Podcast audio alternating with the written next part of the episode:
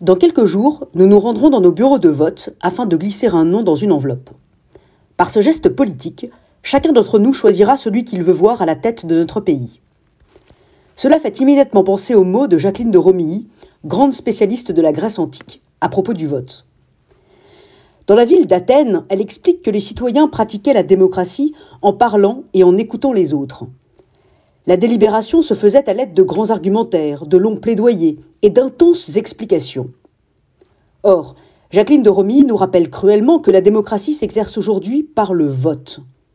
Or, lorsque nous votons, nous répondons par oui ou par non, ou nous répondons en choisissant un non. Mais nous ne faisons plus de commentaires. Il n'est pas possible de nuancer le choix du non que nous avons fait, en émettant des réserves, en complétant par oui, mais. Le vote est une réponse sans commentaire, un choix sans réserve possible. Autrement dit, le vote est une réponse, un choix qui ne sont pas circonstanciés et qui peuvent donc induire les vainqueurs, comme les perdants, en erreur.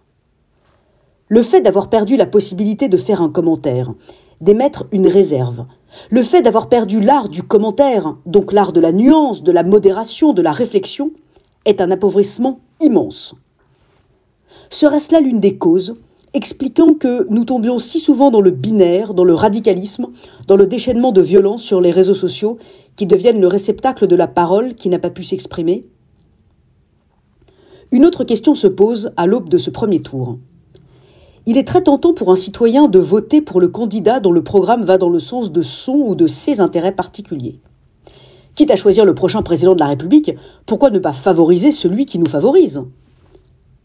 Lorsqu'un citoyen met un bulletin de vote dans l'urne, vote-t-il pour un candidat ou vote-t-il pour son intérêt particulier?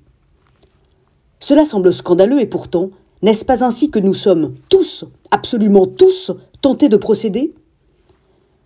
Pour ne pas faire tomber les citoyens dans le piège de leur intérêt particulier, les candidats à l'élection présidentielle ne devraient-ils pas proposer un programme politique d'intérêt général?